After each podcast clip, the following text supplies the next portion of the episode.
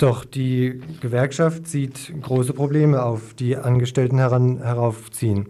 Sie sagen deshalb, dazu darf es nicht kommen. Wir müssen uns heute wehren, damit das Rad der Geschichte nicht zurückgedreht wird. Wenn nichts mehr geht, dürfen Arbeitnehmer streiken, um neue Tarifverträge durchzuführen. Genau das müssen wir jetzt tun.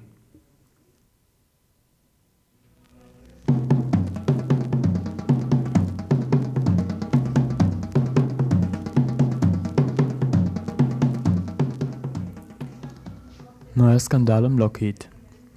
Lockheed, bekannt durch seine Starfighter Runter kommen Sie immer, bemüht sich doch ständig um weitere Berühmtheit. Letzte Woche kam der amerikanische Rüstungskonzern ins Gerede, als bekannt wurde, dass Aufträge der amerikanischen Regierung in größerem Umfang durch Korruption zustande kamen. Jetzt sorgen die Arbeiter einer Werkshalle des Betriebes für neue Schlagzeilen. Diese Arbeiter nämlich leiden alle unter Gedächtnisschwund, stechenden Schmerzen in der Lunge sowie Gelenk- und Rückenschmerzen. Der Konzern weigert sich, Auskünfte über verarbeitete Chemikalien zu geben, sagt nur, dass es sich um ungefährliche Materialien handle. Doch wo die eindeutigen Vergiftungserscheinungen bei den Arbeitern dann wohl herrühren sollen?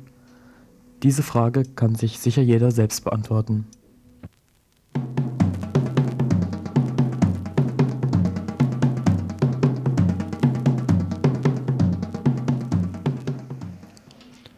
Präsidentschaftswahlen in den USA. Im Rahmen des Wahlkampfes in den USA zeigte George Bush von den Republikanern nationales Bewusstsein. Oder sollte man es besser nationalistisch-faschistoides Bewusstsein nennen?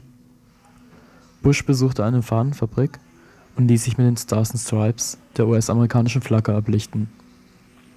Dukakis, sein Konkurrent von den Demokraten, konterte gestern beim Besuch eines Krankenhauses Bush solle sich erst einmal um die 37 Millionen nicht versicherten Amerikaner kümmern, bevor er stolz auf dieses Land die USA zeigt.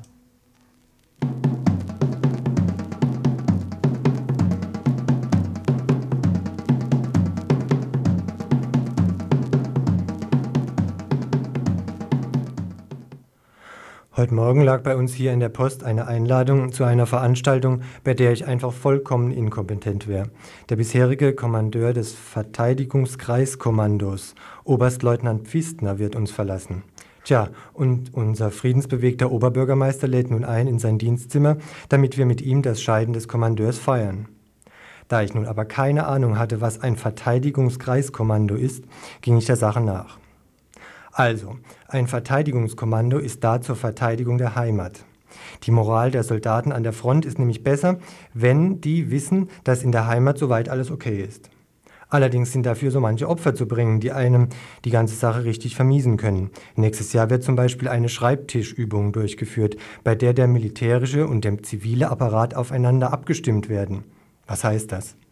Zum Beispiel, wenn der militärische Apparat im Krisenfall ein Auto braucht, dann hilft der zivile Apparat bei der Suche nach einem Bürger, der genau dieses Auto hat. Ob der dann ersatzweise eine Umweltschutzkarte kriegt, ist allerdings nicht zu erfahren. Wie dem auch sei. Morgen also wird Herr Pfistner von unserem OB verabschiedet und wir freuen uns mit ihm. Stutzig macht allerdings, dass die Rede davon ist, dass ein neuer Oberstleutnant kommen soll. Das verstehe ich nun überhaupt nicht. Freiburg als atomwaffenfreie Zone und dann macht unser oberster Bürgermeister bei solchen Spielchen mit? Ich glaube, da gehe ich nicht hin.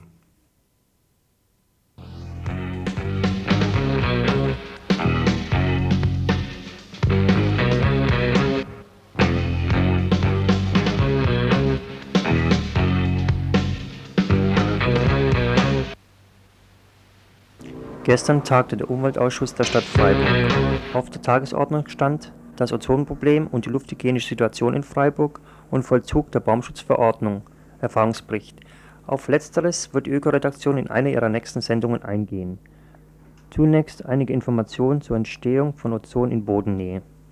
Ozon in Bodennähe entsteht durch anthropogen bedingte Prozesse. Bei starker Sonneneinstrahlung kommt es durch Reaktion zwischen Stickoxiden und Kohlenwasserstoffen zur Bildung von Ozon es entsteht der photochemische Smog (Sommersmog der Großstädte). Wegen der Beteiligung der Sonnenstrahlung an der Ozonentstehung sind große Unterschiede zwischen Sommer und Winterhalbjahren festzustellen. Aufgrund der gleichzeitig wirksamen ozonvernichtenden Prozesse halten sich die hohen Ozonkonzentrationen in der verschmutzten Stadtluft nur in den Stunden nach hoher Strahlungsintensität.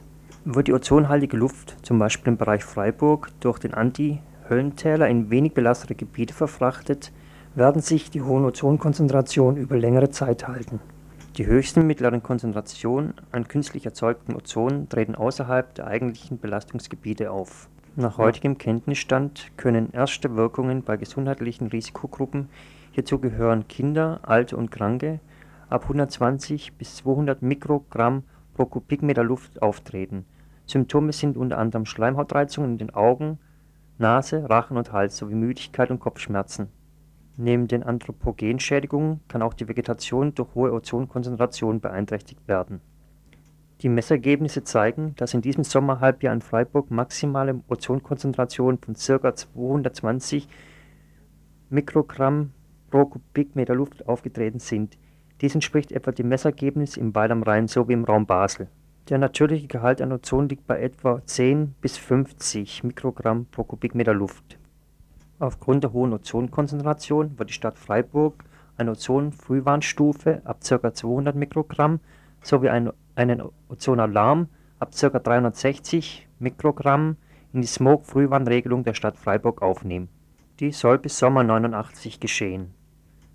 So sind nach dem derzeitigen Planungsstand folgende abgestufte Maßnahmen vorgesehen: Unterhalb Frühwarnstufe Ausrufen der Frühwarnstufe über Rundfunk mit Verhaltensempfehlungen an die Zielgruppen empfindliche Kleinkinder und Ältere sowie gesundheitliche Risikogruppen zur Vermeidung von körperlichen Anstrengungen und Empfehlungen zur Verringerung der Emissionen. Bekanntgabe der Messwerte und von Verhaltensempfehlungen über das Umwelttelefon und Presse. Ab Warnstufe Ausrufen der Warnstufe über Rundfunk mit Verhaltensempfehlungen an die Bevölkerung und Empfehlungen zur Verringerung der Emissionen von Stickoxiden und Kohlenwasserstoffen. Bekanntgabe der Messwerte und Empfehlungen über das Umwelttelefon und Presse. Doch was nützen Empfehlungen Wer lässt schon sein Auto stehen? Zudem ist ein Wert von 200 Mikrogramm, bei dem die Frühwarnstufe ausgerufen wird, meiner Ansicht nach hochgegriffen, da man Schädigungen ab 120 Mikrogramm schon festgestellt hat. Im Ganzen gesehen ist die Einführung der Ozon-Frühwarnstufe sicherlich positiv zu werden.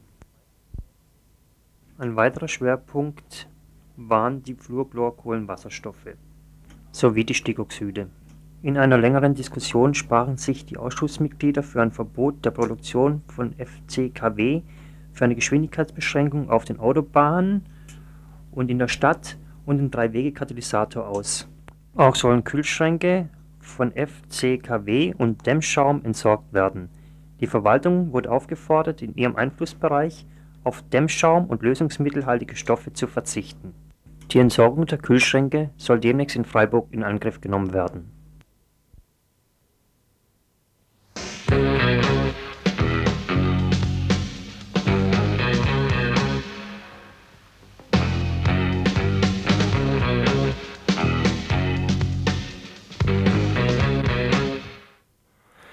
Im Windschatten der Berichterstattung über die ersten konkreten Abrüstungsschritte, die es seit Bestehen der NATO gibt, findet klammheimlich eine Aufrüstung statt, die die Abschaffung der Mittelstreckenraketen lächerlich erscheinen lässt. Die Taz erkennt sogar Ausmaße, die diejenigen des Kalten Krieges übertreffen. Was steckt dahinter?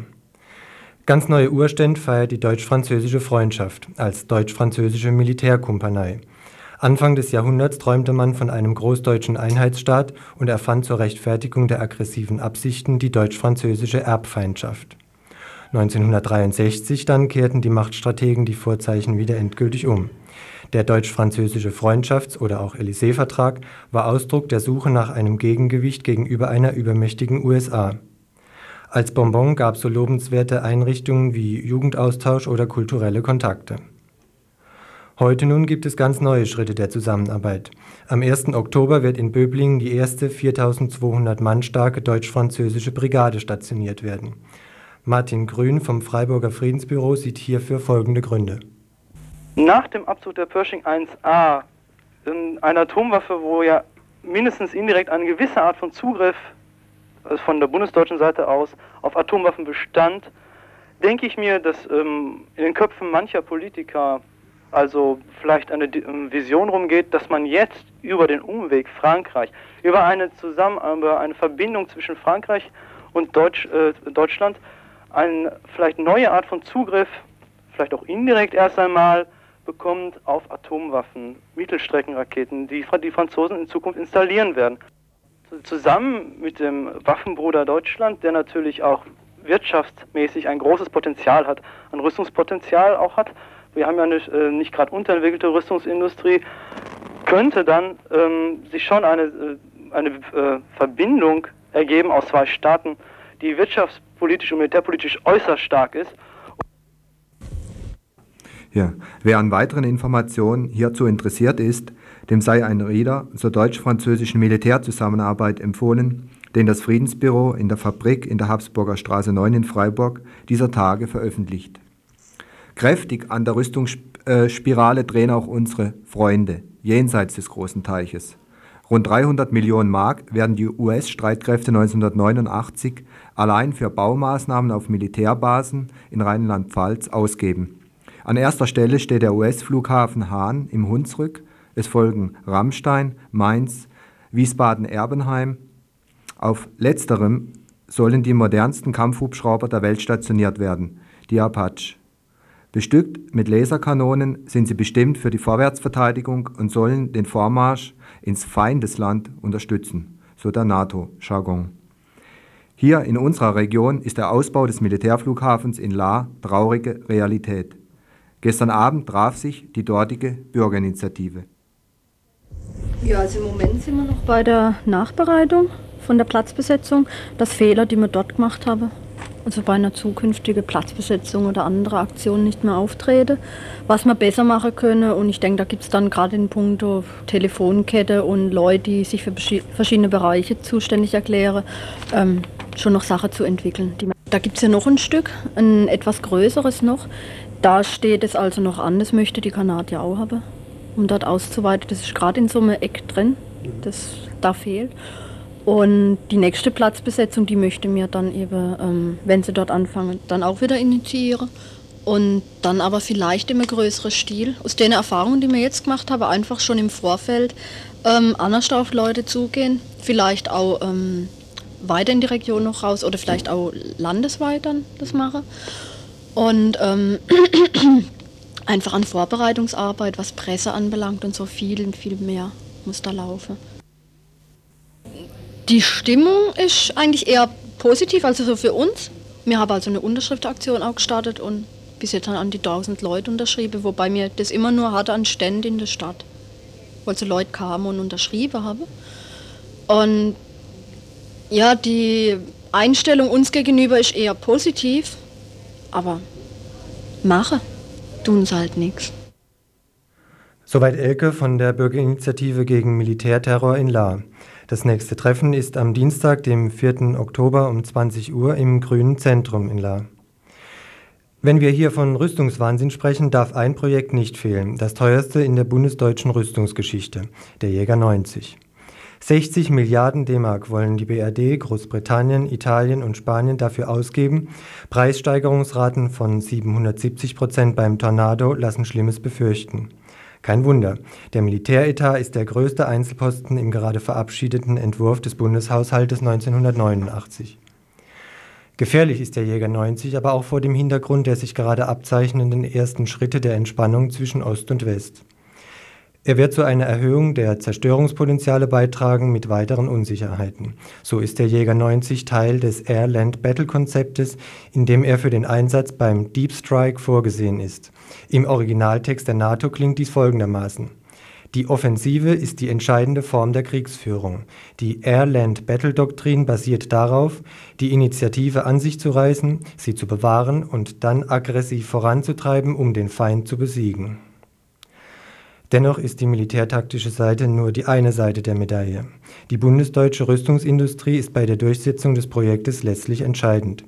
War der Jäger 90 ursprünglich als modernisierte Variante des Tornado konzipiert, so verstand sie es, allen voran Mercedes-Benz, das Projekt dergestalt aufzublähen, aufzublähen, Punkt. Hierzu noch einmal Martin Grüne vom Friedensbüro. Also da Mercedes-Benz ja mit der Übernahme von MTU und bald auch vielleicht von MBB oder wahrscheinlich schon, ähm, sowieso die Mehrheit in dem ähm, Rüstungsgeschäft hat, ist natürlich unvermeidlich, dass es da schon einen Zusammengang von wirtschaftlichen und vielleicht auch militärpolitischen Interessen kommt. es ist auch ähm, allein von der Größenordnung des Unternehmens ist es dann jetzt auch gar nicht mehr auszuschließen nach der, also mit, wenn man die zukünftige äh, Fusion schon mal voraussetzt. Der Jäger 90 beweist das ja, dass ähm, in Bonn wirtschaftspolitische Entscheidungen auch getroffen werden aufgrund von ähm, ja, Interessen und Lobbys der Rüstungsindustrie. Ich glaube nicht, dass der Jäger 90 als Projekt und auch in dieser Größenordnung finanziell auf die sozusagen auf den Weg geschickt worden wäre, wenn nicht ein massives Interesse der Rüstungsindustrie, sprich auch das Argument Arbeitsplätze, ähm, mit einer Rolle gespielt haben. Zentrum der bundesdeutschen Rüstungsindustrie ist der Raum München-Augsburg, wo sich alle Beteiligten wie MTU, AEG, MBB und Mercedes-Benz scharen.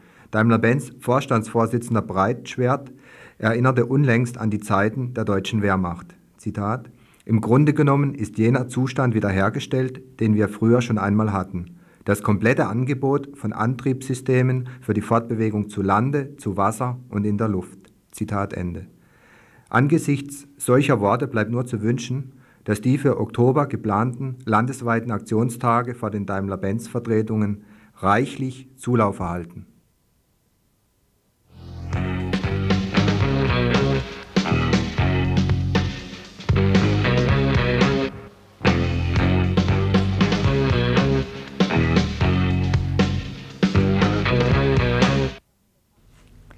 Paragraph 218, es wird getrickst und gedreht.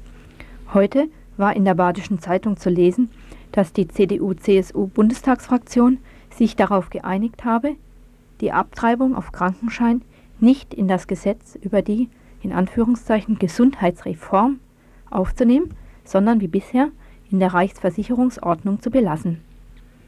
Nach zahlreichen Vorstößen von Seiten vieler CDU-CSU-Abgeordneter die Krankenkassenfinanzierung einer Abtreibung mit sozialer Indikation zu liquidieren, jetzt also ein Grund zur Freude? Wir erkundigten uns beim Landesverband der Pro Familia und sprachen mit Herrn Mayer. Äh, wir vom Pro Familia Landesverband äh, vertreten die Auffassung, äh, dass hier eine Minderheit von sehr konservativen Abgeordneten, hauptsächlich aus äh, den Bundesländern Bayern und Baden-Württemberg, versuchen, eine Verschlechterung der Situation des Schwangerschaftsabbruchs in ihren Gebieten im Süden von Deutschland äh, herbeizuführen und auch noch zu verstärken. Dahinter steckt äh, die Einsicht, dass der 218 in seiner jetzigen novellierten Form seit Mitte der 70er Jahre im Moment parlamentarisch nicht zu verändern ist. Es bietet sich die Liquidierung der Krankenkassenfinanzierung oder des Paragraph 218 auf Umwegen an. Vorreiter dafür spielen die privaten Krankenkassen, die schon länger sich hervortun mit einer Nichtfinanzierung von Abtreibungen bei sozialen Indikationen. Und zwar mit der lapidaren Begründung, nur Finanzierung von Heilbehandlungen seien rechtlich vorgeschrieben und eine Abtreibung stelle immerhin keine Heilbehandlung im strengen Sinne dar. Allerdings, zum Beispiel bei den Schwangerschaftsvorsorgeuntersuchungen, da werden diese strikten Trennungen zwischen Heilbehandlung im engeren Sinne und ähm, anderen Behandlungen, Vorsorgebehandlungen nicht gemacht. Für die gesetzlichen Krankenkassen soll die Liquidierung der Abtreibungsfinanzierung über Umwege laufen. Im Moment sozusagen zwei, könnte man sagen, große Komplexe von Nebenkampfschauplätzen äh, entwickelt wurden. Der eine Komplex wäre, äh, das hat sich im letztjährigen Landesparteitag der CDU in Friedrichshafen schon angedeutet, dass vor allem Ärzte und Ärztinnen als Ziele äh, jetzt dienen, sozusagen auf kaltem Weg äh, die Möglichkeit eines Schwangerschaftsabbruchs in Baden-Württemberg äh, zu erschweren. Die zweite Richtung ist, äh, soziale Indikationen hauptsächlich anzuprangern. Man geht ja davon aus, in Baden-Württemberg, das Landessozialministerium hat es letzte Woche veröffentlicht, gab es im letzten Jahr 6.440 Schwangerschaftsabbrüche. Das sind natürlich sehr wenig, wobei das Sozialministerium verschweigt, dass eine sehr hohe Dunkelziffer ganz einfach in andere Bundesländer ausreicht, zum Beispiel nach Hessen, weil ja hier in Baden-Württemberg ein ambulanter Schwangerschaftsabbruch nicht möglich ist. Circa 80 Prozent dieser Abbrüche sind sozusagen ist die soziale Indikation. Und um diese Liquidierung der sozialen Indikation geht es mit allen vorgeschobenen Argumenten, die es auch nur gibt. Wir denken im Grunde dass ähm, die, der Schwangerschaftsabbruch ja seit ewigen Zeiten von den Kassen getragen wird und dass es von den Kosten her ein relativ, also ein relativ sehr geringer Anteil dieses an diesen ganzen Kosten, an den Kosten der Krankenkassen sein kann. Das heißt, es fällt im Grunde bei diesem Kostendämpfungsgesetz eigentlich gar nicht wirklich in die Waagschale. Das heißt, wir können das eigentlich nur auf politischem Gebiet interpretieren, als ein Versuch, wirklich die, die Indikation, vor allem die soziale Indikation zu erschweren. Zu erschweren und wenn dann der Zeitpunkt gekommen ist, das heißt zum Beispiel, wenn die Propaganda für die Abschaffung einer Krankenhausfinanzierung für soziale Indikation etwas mehr Wirkung zeigt oder wenn zum Beispiel die öffentliche Aufmerksamkeit und der Protest gegen die Liquidierungspläne der CDU-CSU nicht mehr ganz so stark sind, dann greift der neueste Schachzug der CDU-CSU-Fraktion. Gesetzlich geregelt ist die Krankenhausfinanzierung zukünftig nicht und die Reichsversicherungsordnung kann ohne das bei Gesetzesänderungen vorgeschriebene aufwendige Zustimmungsverfahren durch Bundestag und Bundesrat in einem separaten Schritt verändert werden. Dann, wenn die CDU-CSU ihre Pläne für durchsetzbar erachtet. Zum gleichen Thema jetzt auch noch der nachfolgende Beitrag. Der skurrile Prozess in Memmingen zieht immer weitere Kreise. Bereits letzte Woche brachten wir hier ein Interview mit der Rechtsanwältin der angeklagten Frauen. Ihnen wird zur Last gelegt, illegal ambulant abgetrieben zu haben. Ebenfalls angeklagt ist Dr. Theisen, der die Angriffe auf Wunsch der Frauen durchgeführt hat. Neuerdings macht die Justiz nun auch vor den Freunden bzw. Ehemännern der Angeklagten nicht mehr Halt. Die Rechtsanwältin Frau Hörster. Beihilfeverfahren, vor allem weil die Frauen zum Teil ja durch ihre eigenen Aussagen, die äh, also ihre Männer oder Freunde selber mit, mit reingeritten haben. Ne? Und äh, das ist ja auch klar, ne, dass die zum Teil halt erzählt haben, sie haben sie da besprochen. Allerdings scheint dies nicht unbedingt rechtens zu sein, da die Angeklagten sich nicht darüber im Klaren waren, rechtswidrig zu handeln. Also grundsätzlich wäre das so ein Verfall, Verfall des Verbotsirrtums, juristisch, aber das ist bisher auch eingewendet worden, aber genauso wenig wie bei den Frauen selber durchgegangen. Bei den Frauen selber war das ja auch oft bei den meisten so, dass die sich nicht im Klaren darüber sind, dass sie sich da strafbar gemacht haben.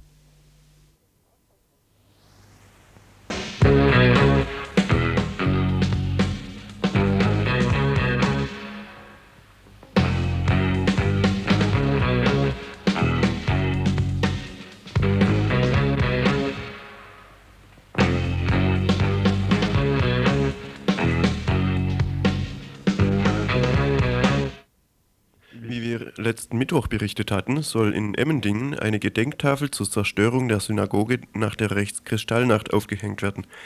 Im Text der Tafel wird ausdrücklich auf die Emmendinger Beteiligung und auf den Völkermord hingewiesen.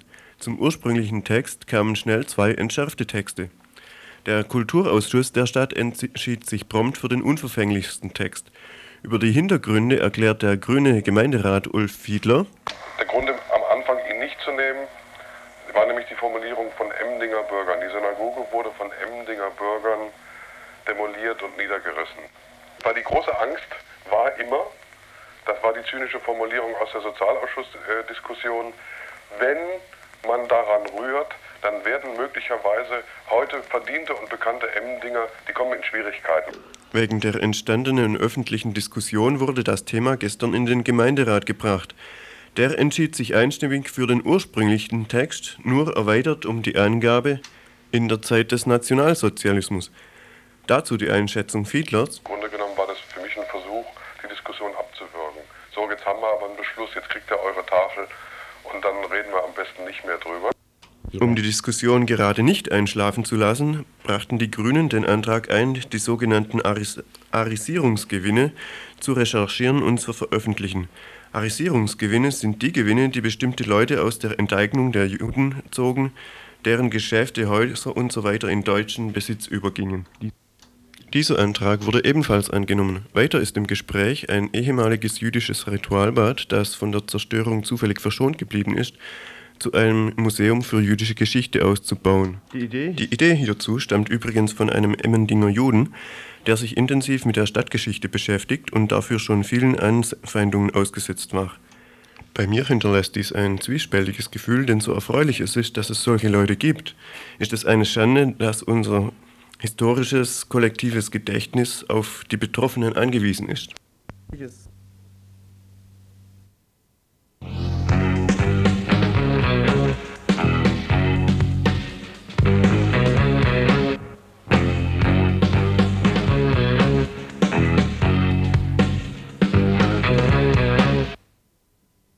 Eigentlich niemals. So jetzt. Wir leben ja im Moment in einer ziemlich geschichtslosen Zeit, wo auf der einen Seite versucht wird, so die dunklen Kapitel zu verdrängen, die sogenannte Reichskristallnacht, äh, wo die Bürger ja versuchen, so gut wie möglich die Geschichte zu verdrängen. Auf der anderen Seite zeigt sich die Geschichtslosigkeit aber auch darin, dass man auch die positive Seite der Geschichte, dass man da auch ganz wenig drüber hört. Und gerade heute, am 21. September, haben wir ja ein großes Jubiläum, auch hier in der Region, nämlich 140 Jahre Badische Revolution in Lörrach. Und zwar muss man da gleich irgendwas zu der Vorgeschichte sagen. Also im April 48, auch vor 140 Jahren, war der berühmte Heckerzug von Konstanz nach Kandern. Heckerzug und Struwezug, das ist natürlich immer so ein Stück weit ein Problem der Geschichtsschreibung. Man, man redet immer von den großen Macker, die so, sozusagen die Revolution gemacht haben und vergisst immer die Leute, die dann den Kopf hingehalten haben für die Revolution auch. Und ich möchte es aus dem Grund einfach auch mal erwähnen. Ähm, also das war der erste badische Aufstand im April 48, der in dem Gefecht bei Kandern geendet ist. Und der zweite badische Aufstand, der hätte eben genau jetzt vor 140 Jahren, am 21. September 1848 in Lörrach stattgefunden. Am Nachmittag von dem 21. September ist Struve und ein Dutzend von seinen Männern von Basel in Richtung Lörrach aufgebrochen. Und vor dem Gasthaus Rösle in Stetten hat Struve dann zum ersten Mal die Freie Republik proklamiert. Von dem Gasthaus Rösle aus sind sie nach Lörrach eingezogen, haben das Rathaus besetzt und von diesem Rathaus in Lörrach her hat Struve dann eine große Rede gehalten, aus der dann ein Satz ziemlich bekannt worden ist, dass eben das Volk nimmer mehr zu seinem Recht gelangt, wenn es nicht die Fürste verjagt. Hm, die nächste Maßnahme in Lörrach war das, dass man die Stadtkasse beschlagnahmt hat. Und dann ging es darum, dass sich möglichst viele Leute im Struve anschließen. Und nach seiner eigenen Angabe haben sich ihm innerhalb von einem Tag dann 10.000 Revolutionäre angeschlossen.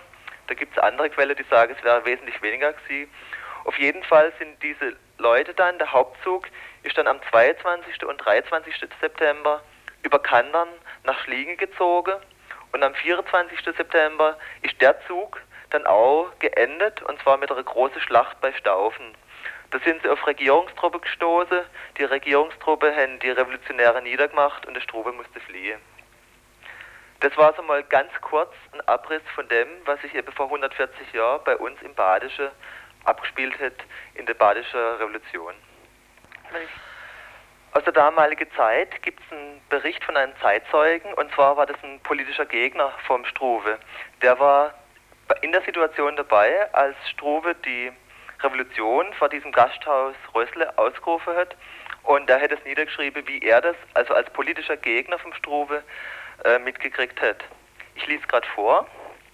Unweit dem einsam gegen den Schweizer Grenze liegenden Wirtshaus Stettener Rösle gewahrte ich lebhaftes Herumtreiben. Bewaffnete, Getrommel und Leuten wurden von einigen Bewaffneten auf dem Wiesenpfad angehalten und hinauf vor das Stettener Rössle transportiert, wo gerade der Basler Omnibus hielt und Struve mit seinem Militär- und Zivilkabinett auf der Landstraße Beratung hielt. Ich sah den Mann zum ersten Mal und wurde ihm gleich als Volksverräter vorgestellt. Sein dürftiger Anzug passte nicht übel zu seinem ernsten Wesen, das durch einen fanatischen Blick und eine sehr schöne Stimme das nötige Leben erhielt, um anderen Leben einzuhauchen. Nach einigen rauen Worten an mich erklärte er mir, ich sei Gefangener. Ehe noch meine Freileistung degradiert war, hielt Struve eine begeisterte Anrede an das versammelte Volk aus dem Rathausfenster heraus, ohne einen glücklichen Anfang dabei zu machen. Das alte Rathaus hatte nämlich sehr niedere Fenster und als der Revolutionsmann sich rasch durch dasselbe zum Sprechen hinausbeugen wollte, schlug er heftig seinen Kopf gegen das Fensterkreuz.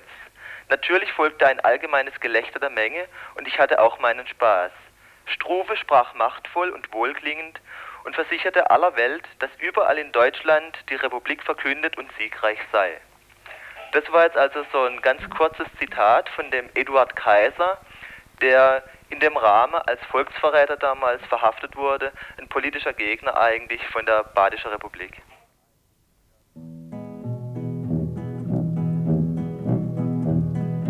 Wenn die Leute fragen, lebt der Henker noch, dann sollte ihnen sagen, ja, er lebt noch.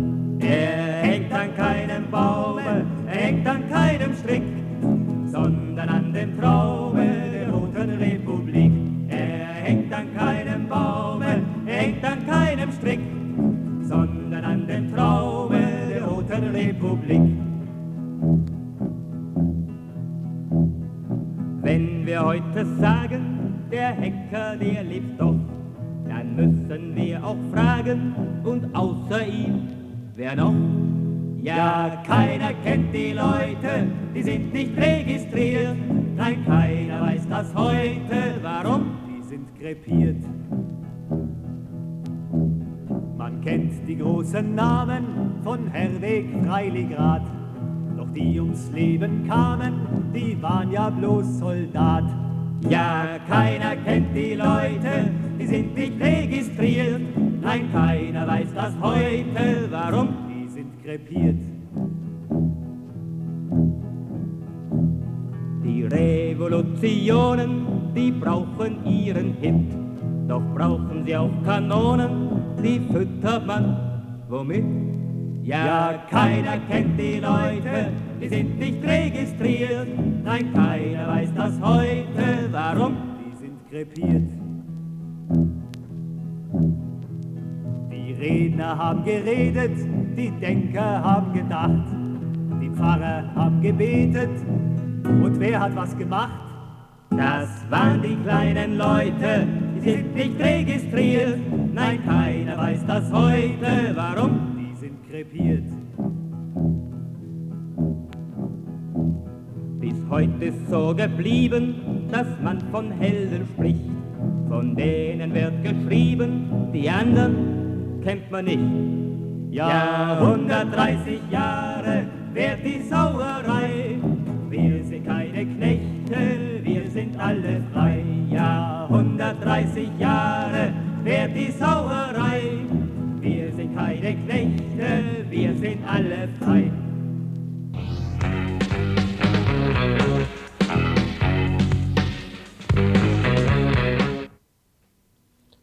Am Montag veranstaltete die zur Friedrich-Ebert-Stiftung gehörige Julius-Leber-Akademie Ahrensburg in Hamburg eine Podiumsdiskussion zur Problematik des IWF-Kongress in Berlin. Unter dem Titel IWF und die Dritte Welt – Alternativen zu einer festgefahrenen Politik stellten sich Vertreter der gegensätzlichen Positionen einer Diskussion, die von ca. 150 Personen besucht wurde. Gegen 17:50 Uhr stürmten 30 bis 35 Maskierte den Veranstaltungsraum. Sie kappten die Kabel der Mikrofone und des Telefons und griffen gezielt einen der Redner an. Bei dem Angegriffenen handelt es sich um Günter Krosche, den Exekutivdirektor der Bundesregierung im IWF. Er erhielt Schläge und wurde mit Viehblut übergossen, erlitt aber keine ernsthaften Verletzungen. Günter Krosches Arbeit vor allem ist zu verdanken, dass IWF und Weltbank nächste Woche in Berlin tagen werden. Auch wenn die Aktion in Hamburg etwas unüberlegt war, so lässt sich abschließend dazu nur eins sagen: Den wohlverdienten Dank für seine Arbeit hat Krosche jetzt scheinbar bekommen. Offen bleibt die Frage, mit welchen Danksagungen der Kongress in Berlin überschüttet werden wird.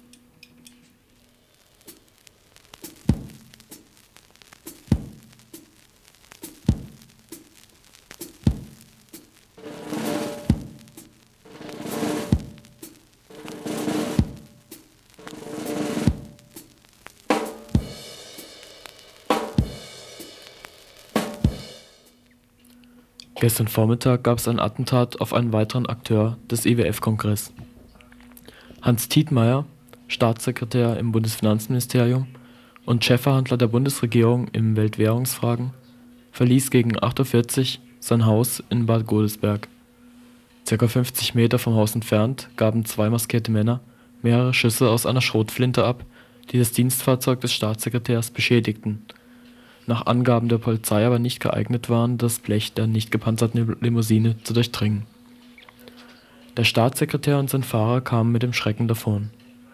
Die Bundesanwaltschaft ermittelt nun gegen Unbekannt wegen des Verdachts der Unterstützung einer terroristischen Vereinigung.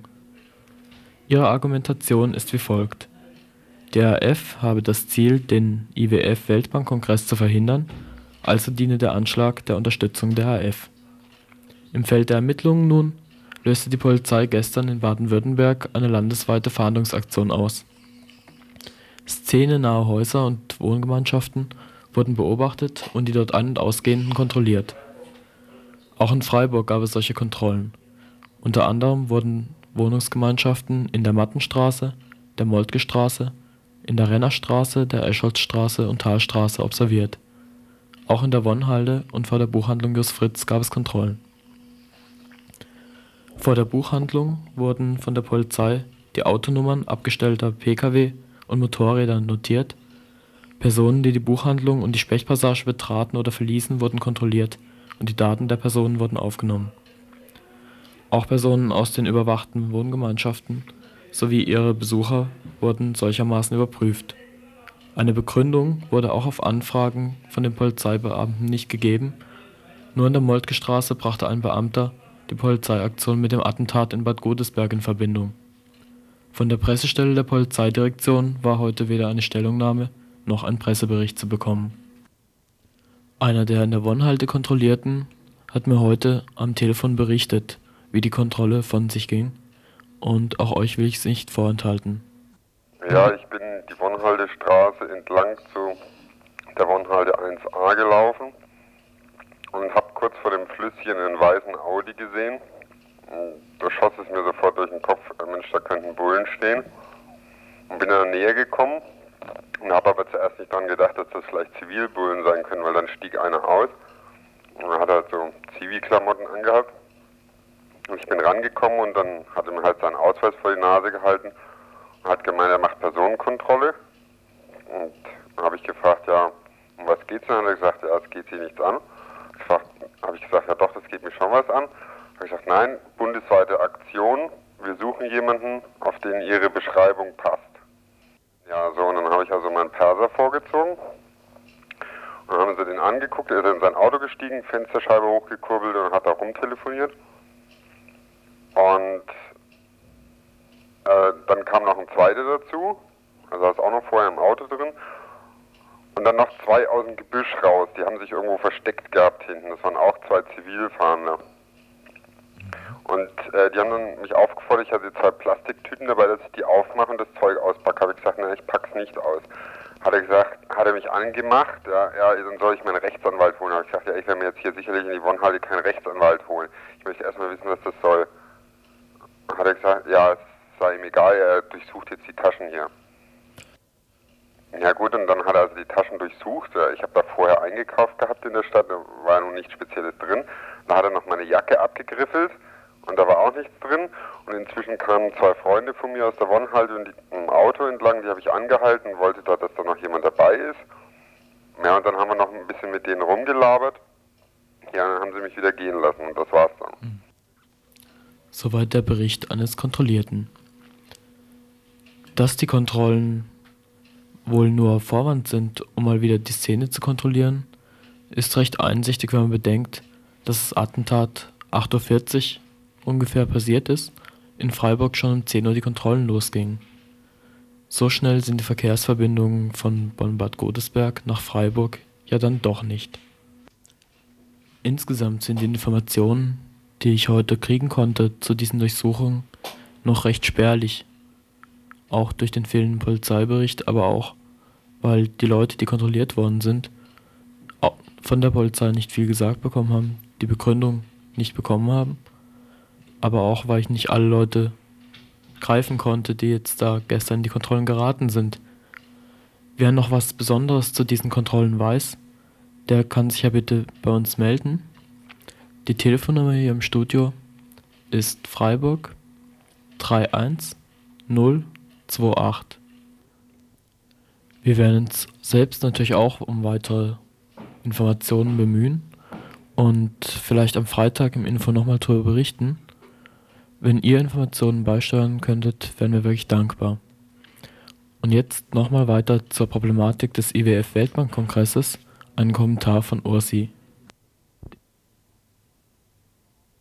Vor Beginn der Tagung des Internationalen Währungsfonds und der Weltbank in Berlin wird nun plötzlich doch noch in allen Medien darüber berichtet, dass es gegen genau diese Tagung eine Opposition gibt, die Gegenveranstaltungen und Demonstrationen geplant hat und an der unterschiedlichste gesellschaftliche Gruppen beteiligt sind. Offensichtlich waren die Schüsse in Bonn notwendig und die jetzt erfolgte Herstellung des Zusammenhangs Schüsse und Opposition Voraussetzung dafür, das bisherige Schweigen zu brechen. Zuerst zu den Schüssen selber. Ich denke, Schrotflinte, beobachtete Umgebung, schon vorgestern was Verdächtiges bemerkt, zwei Vermummte, die sich in Luft aufgelöst haben. Kann man es mir verdenken, dass ich mich an das Zelle Loch erinnere? Und da ja erfahrungsgemäß auch viel Merkwürdiges in Gehirnen stattfinden kann, werden welche die Schrotflintenschüsse rechtfertigen und versuchen, die abwegige Behauptung zu untermauern, dass das aus dem Verkehrziehen dieses Finanzstaatssekretärs doch tatsächlich die Tagung gefährdet hätte, als ob diese die ganze Organisation alleine macht. Andere werden jetzt mit der Formel Opposition gleich Mord unter Distanzierungsdruck geraten. Die Schüsse rechtfertigen nachträglich die seit Mai geplante Anwendung des Paragraphen 111 und die damit legitimierten massenhaft stattfindenden Personenkontrollen und Hausdurchsuchungen. Alles geht also jetzt seinen Gang. Die über Fernsehbilder vorstellbar gemacht wordene mögliche Ermordung eines Finanzstaatssekretärs und seines Fahrers, das Auto wird doch wirklich niemand kümmern, verdrängt gerade mal wieder die weitaus abstrakteren Hungertodstatistiken und deren noch abstraktere Beziehung zu IWF und Weltbankpolitik. Und was noch? Kritik an den bisher formulierten Argumenten der Opposition bleibt einem gerade mal wieder im Hals stecken. Trotzdem ein kurzer Versuch, ein Aspekt. Es ist sicher gut und richtig, wenn in diesem Land allen klar wird, dass unser Reichtum hier unmittelbar mit der Armut, dem Elend der Menschen in der dritten Welt zu tun hat. Billige Produkte aus der dritten Welt sind für uns hier erschwinglich. Dort reicht der Lohn nicht mal zum Leben. Dass sich an den gleichen Produkten hier andere wenige sich dumm und dämlich verdienen, stimmt allerdings auch. Es hilft also nichts, wenn wir uns hier im Buße-Tun verzetteln und uns selber der Mittäterschaft anklagen. Auch in diesem Land gibt es viele Menschen, die nicht gerade ins Haus und Braus leben und wenige, die das im Übermaß tun.